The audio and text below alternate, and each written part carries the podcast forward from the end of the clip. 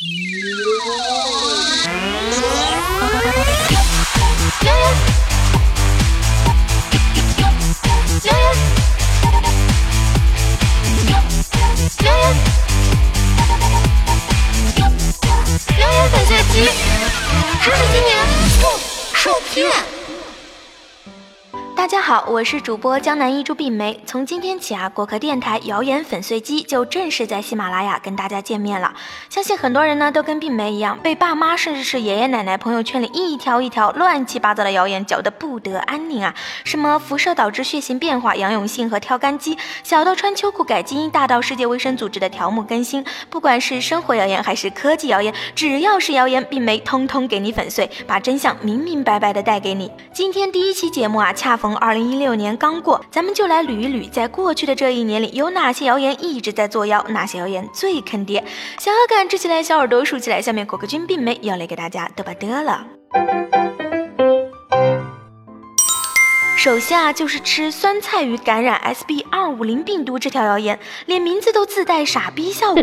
这条谣言明显就是居心不良，摆明了欺负纯洁的爷爷奶奶们啊！可就是这么个荒唐的钓鱼帖，传播范围居然十分广，还产生了各种新版本。病毒的名字从 S B 二五零变成了二 S B 五零零 S K 六 S B 五。电视台呢，也从中央二百五十套变成了更加有模有样的中央十三套。甚至直到最近啊，它的变体还在流传。只不过这一次啊，别吃酸菜鱼又变成了暂时别吃羊肉。很多人读到的时候都会觉得这种谣言十分智障，说都懒得说。可是我们要看清的是，类似的假消息真的是屡见不鲜啊，变着法子的增强迷惑性。希望大家不时的提醒家人朋友保持谨慎，制止谣言传播需要大家共同的努力。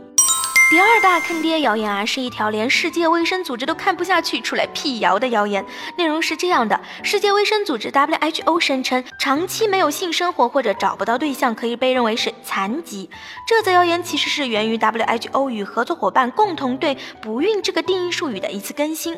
可能这个话题严重迎合了当下媒体的祭点，所以在社交网络上愈传愈烈，被描眉画眼的变成了没有性生活就是残疾的说法，以至于 WHO 官方出面再。三澄清，你他妈的在说什么？我瞎了听不见呐！我装作听不懂的样子。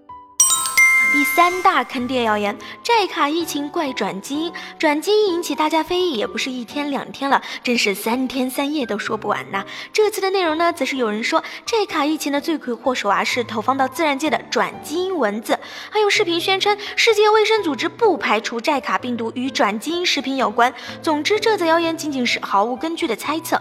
因为被改造了基因的只有雄蚊子，可雄蚊子并不咬人呐，也不参与蚊媒疾病的传播，并且恰恰是它们对减少蚊子数量和控制疫情起到了帮助。而转基因食品那就更是跟传染病没啥关系了。这则谣言里又中枪的 WHO 也正是向果壳网澄清，自己从来没有宣称过寨卡病毒和转基因生物的联系啊。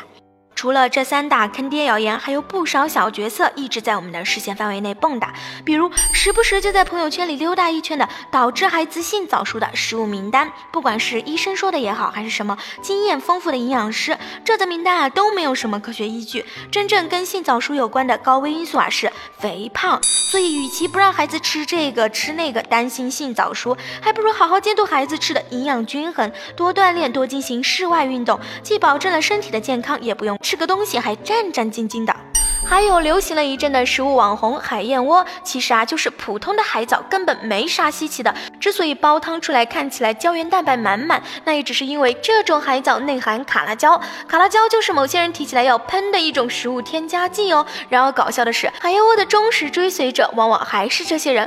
福岛核事故导致日本出现新血型，其实所谓的新血型早在几十年前就被发现了。男子手术后右肾消失，其实只是患者右肾损伤后萎缩变形，位置移动。还有那些经常就打着劲爆、震惊、注意、为了爱你的人转给他们看看这些极好的食品安全谣言，甜蜜素、柑橘、甲醛、蒜苔、硼砂烤冷面等等。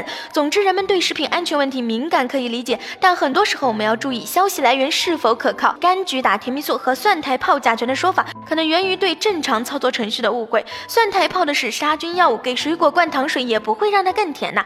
烤冷面烧不透的实验设计不可靠，也说明不了什么问题。烧不透的食材多了去了，还有很多谣言都是冷饭热炒。翻翻网页信息就知道，从几年前就在网上热传的谣言，往往隔一阵换个说法又会再出来一次。